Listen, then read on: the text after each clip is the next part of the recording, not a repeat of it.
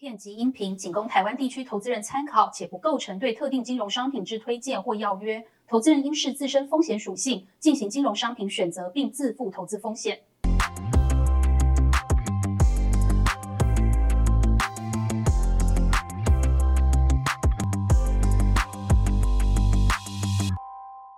好，欢迎收看《巨亨放大镜》，我是曹妮妮。今天很开心，我们可以邀请到摩根资产管理的产品策略部的副总经理张志宁宁。大家好，各位观众朋友，大家好。宁是新闻系的背景嘛，然后过去曾经是投信业的媒体公关。那在二零一零年加入摩根资产管理之后呢，就目前是专责美国跟台股系列的产品线。那今天为什么会邀请到宁呢？我们又要来聊聊 AI。其实我们节目超级喜欢 AI 我们还有一个那个科技快报的单元。那因为在去年二零二二年年底，在 OpenAI 就是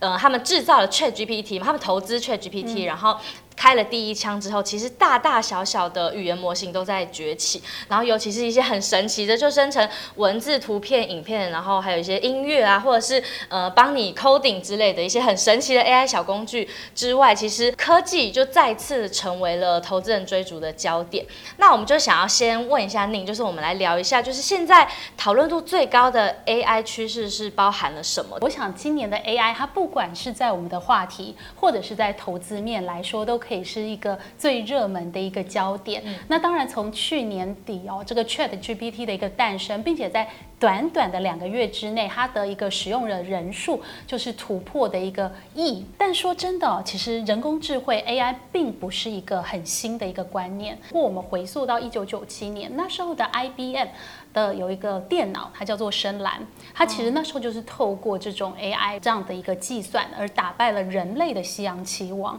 并且进一步的进展到这个二十一世纪，在围棋这个领域，它的一个计算是更为复杂的。那这个也打败了所谓的一个南韩的前世界棋王李世石。嗯，但我们现在看到是 AI 在很多过去被视为是人类的一个强项，也纷纷的超越人类，甚至已经来到了一个领先者。那我举一个。例子就是所谓的视觉辨识，嗯，那视觉辨识这其实是人类的一个强项。你你有没有在很多的一些身份印证的时候，都有看到一个九宫格的图形，嗯、要你去选，哎，平交道、红绿灯哪一张？对对对。可是其实这块我超级常打错的，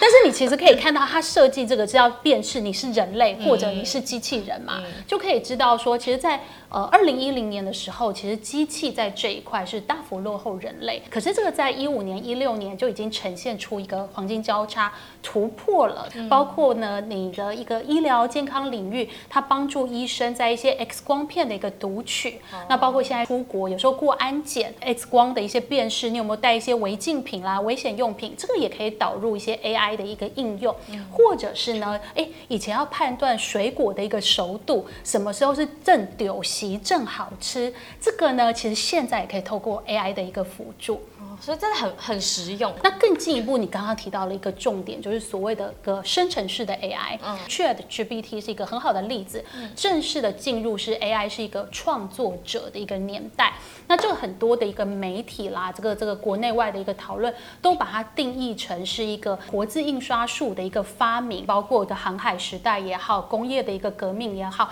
都源自于此。而且是它已经帮助到人类没有办法达到的，它都可以去办得到。嗯嗯、以科技来说，其实今年的上半年的涨幅已经非常惊人了嘛。如果是以那个科技股为主的纳斯达克指数，它今年上半年其实就涨幅超过了三十个 percent。很多人就会想说，哎，现在是不是已经在高点？就是未来它还涨不涨得动，或是有没有什么因素可以推动它持续在上涨？我们光看美股 S M P 五百指数，它上半年的一个涨幅就超过了十五 percent。那时候其实市场就是一片的讨论，说，哎，会不会？半年就把全年的一个涨幅涨完哦。嗯、那事实上，从一九五零年以来呢，当美股 S M P 五百指数在上半年的一个涨幅超过一成，超过十个 percent，那其中呢会有二十二次这样的一个情况。一九五零到现在已经出现二十二次上半年的涨幅是超过一成的。可是那个其中下半年再继续涨、再继续上涨的一个几率，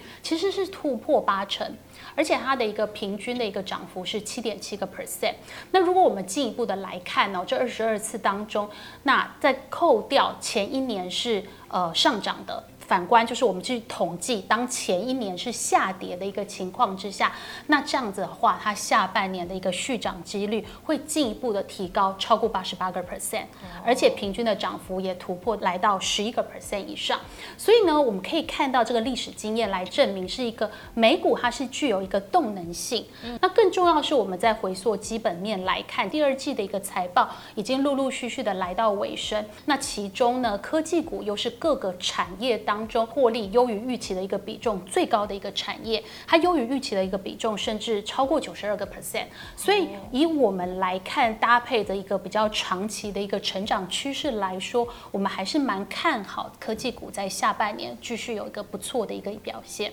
那如果我们结合市场现在的一些经济因素，就比如说，其实市场目前大部分的共识是这一轮升息已经来到尾声了嘛？那如果美国联准会真的停止升息，就是对于投资科技股来说会有什么影响？我们如果从去年来看，快速的一个升息，然后把利率现在已经呃来到二十二年的一个高点，当然是造就这一两年市场上很大震荡的一个来源哦。但是如果我们从七月的 FOMC 会议，搭配着最近，如果我看到美国的一个通膨数字，它其实是持续的一个往下的。嗯、那以联准会它非常关注的一个 PCE，也就是个人消费支出的一个物价指数来说，它其实是来到三个 percent。那核心的一个 PCE 是四点一个 percent，这两个数字都是双双来到近两年的一个新低。这也让呃目前九月还要升息的一个几率其实是压在一个低点。那大家也比较有普遍的一个共识，就是。从去年以来的一个升息的一个循环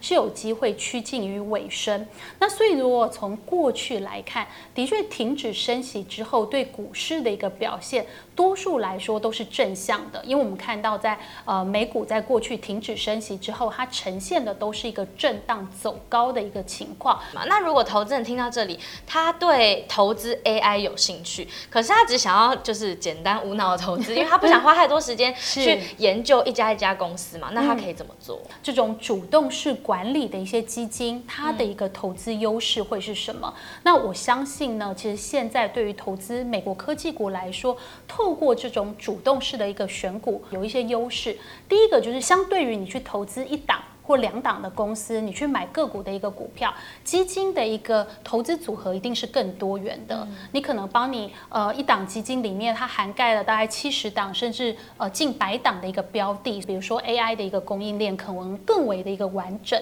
更能去帮你去掌握所谓的一个 AI 的一个商机。那像是以 Nasdaq 指数来说哦，里面。前三大的一个权重股分别是微软，然后 Apple 苹果跟这个 Amazon，其实这三大的一个权重加起来就超过三成。这些巨型的一个公司，它的一个表现可能对你的投资影响非常大。相对于摩根美国科技基金来说，不管是去掌握具有一些估值的一个优势，或者是一个产业的成长潜力，这我会是认为在投资呃主动式管理的一个基金来说，相对于不管你是透过个股，不管你是被动型投资来说，更具优势的地方哦。所以这档基金其实它的比重就可以比较平衡，不会说全部基本上都重压在一些市值很大的一个就是科技巨头之类的身上，它可以参与到更多中小更有成长潜力的公司嘛。那我觉得刚刚提到这档摩根美国科技基金，其实大家一定都不陌生，而且这档基金其实很特别，因为在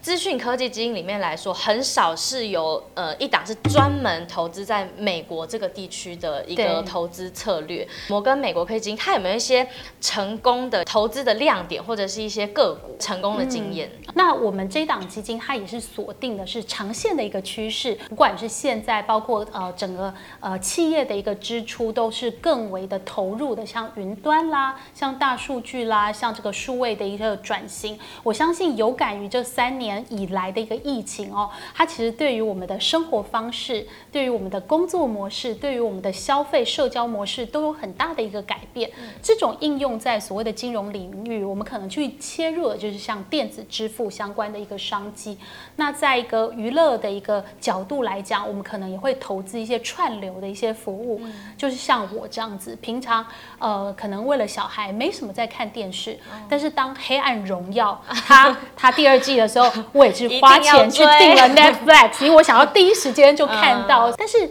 有一个很大的一个重点，因为这档基金呢，其实我们在做个股的一些投资来讲，投资团队都非常的看重长期的一个前景，也就是不只去帮大家买到这个长期获利的一个潜力高，而且兼具品质的一些公司，而是说我们认为这些公司它多半都要具备一些特有的优势，它是具有高度的进入门槛。它不容易被其他的公司去复制它的一个成功的一些案例，它甚至它的 market share 是非常的高。那它在这个技术的一个领先，在很多方面的一个定价的一个优势之下呢，它可能是产业的一个寡占，甚至是独占者。那我想举一个例子哦，就是特别是二零二零年疫情爆发之后，美国的特斯拉，这个对台湾的投资人来讲，不论是它的股价，或者是说，哎，你真的在车。在在路上看到越来多越多特斯拉的一个车，跟这个所谓的一个 ESG 的一个趋势也是相结合。为什么我们团队在非常的早的一个阶段就已经看好这样的一个趋势？就是因为投资团队摩根美国科技它具有一个叫做破坏式创新的一个优势。哎，其实这个东西，我想举一个 Apple iPhone 的一个例子，因为就在二零零七年那个时候呢，呃，苹果的第一代 iPhone 诞生了，但我们没有想。想象到它带给我们，我们现在出门有可能想象没带手机出门嘛？惨了。对，你可能现在付钱，你呃跟朋友你要看很多东西，你没有手机在身上，你没有办法做事。嗯、所以呢，在短短的十年之内，从零七年到一七年，它让这样的一个手机市场会变得，你要在十年之后在市场上找到一支。非智慧型手机是困难的，嗯，那我们认为电动车也有这样的一个特质，所以在当年，特别是呃它的一个本益比，大家对于它的一个估值都觉得是一个非常的高。但如果我们认为，哎，电动车它也是兼具这种所谓破坏式的一个创新，也就是未来它可能不是只有一个代步的工具，整体的一个模式会出现新的一个互动，新的一个想象。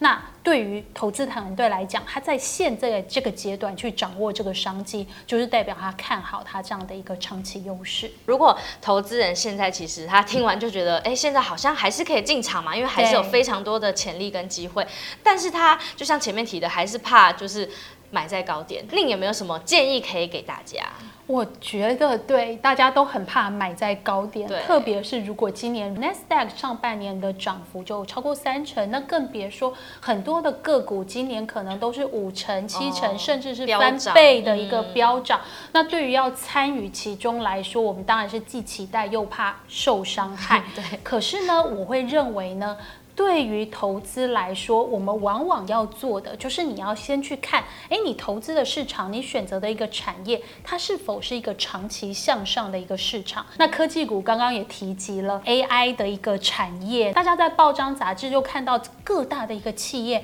它都竞相在投资，在开发自己的所谓的生成式的 AI。嗯，那我们也看到很多的一个数据，也都认为 AI 现在的一个发展相对还是在一个早期阶段。哦，那也就是说。当我们可以看到，呃，市场的一个预估，一直到二零的一个二零三二年，呃，在整体的一个 AI 产业，它可能维持的是高达四十二个 percent 这样的一个年均复合增长。我们认为科技股扮演一个长期推动市场成长这样的一个题材的一个趋势是很难被逆转。那应用在自己的一个投资。如果你真的觉得我我不想要一次参与太多，那我认为定期定额还是是一个老生常谈，很能够稳健参与市场的一个方式。嗯嗯呃，毕竟这趋势是长期上涨嘛，大家还是可以找出更适合自己的一个投资方式。对，好，那我们今天就非常感谢宁的分享，那就希望大家可以更了解 AI 这个趋势，还有这档摩根美国科技基金。在节目的最后呢，要邀请大家来开户。我们巨亨买基金就是一个全台最大的民营基金平台，在我们平台上目前已经有高达三千八百多档的基金，你可以一站式的购足所有你想要的基金。那使用我。我们的 FUNDDA 就是巨亨放大镜的观众限定代码开户呢，就会额外送你十笔单笔零手续费的优惠券。那在我们平台上，其实配息型像债券啊、平衡型都已经零手续费，那定期定额也已经零手续费，所以基本上在我们家你是不太需要付到任何手续费啦。还有什么额外优惠呢？就是我们也会有一些线下活动或是一些抽奖啊、投资论坛，都是给只有使用这个放大代码开户的。那最重要呢，还是我们每一季都会有一份非常全面性的投资研究报告给只有用放大代码开户的投资人，那就欢迎大家可以来开户。那我们就再次谢谢宁今天的分享，谢谢，谢谢大家，谢谢。那我们今天的节目就到这里，我们下集见，大家拜拜。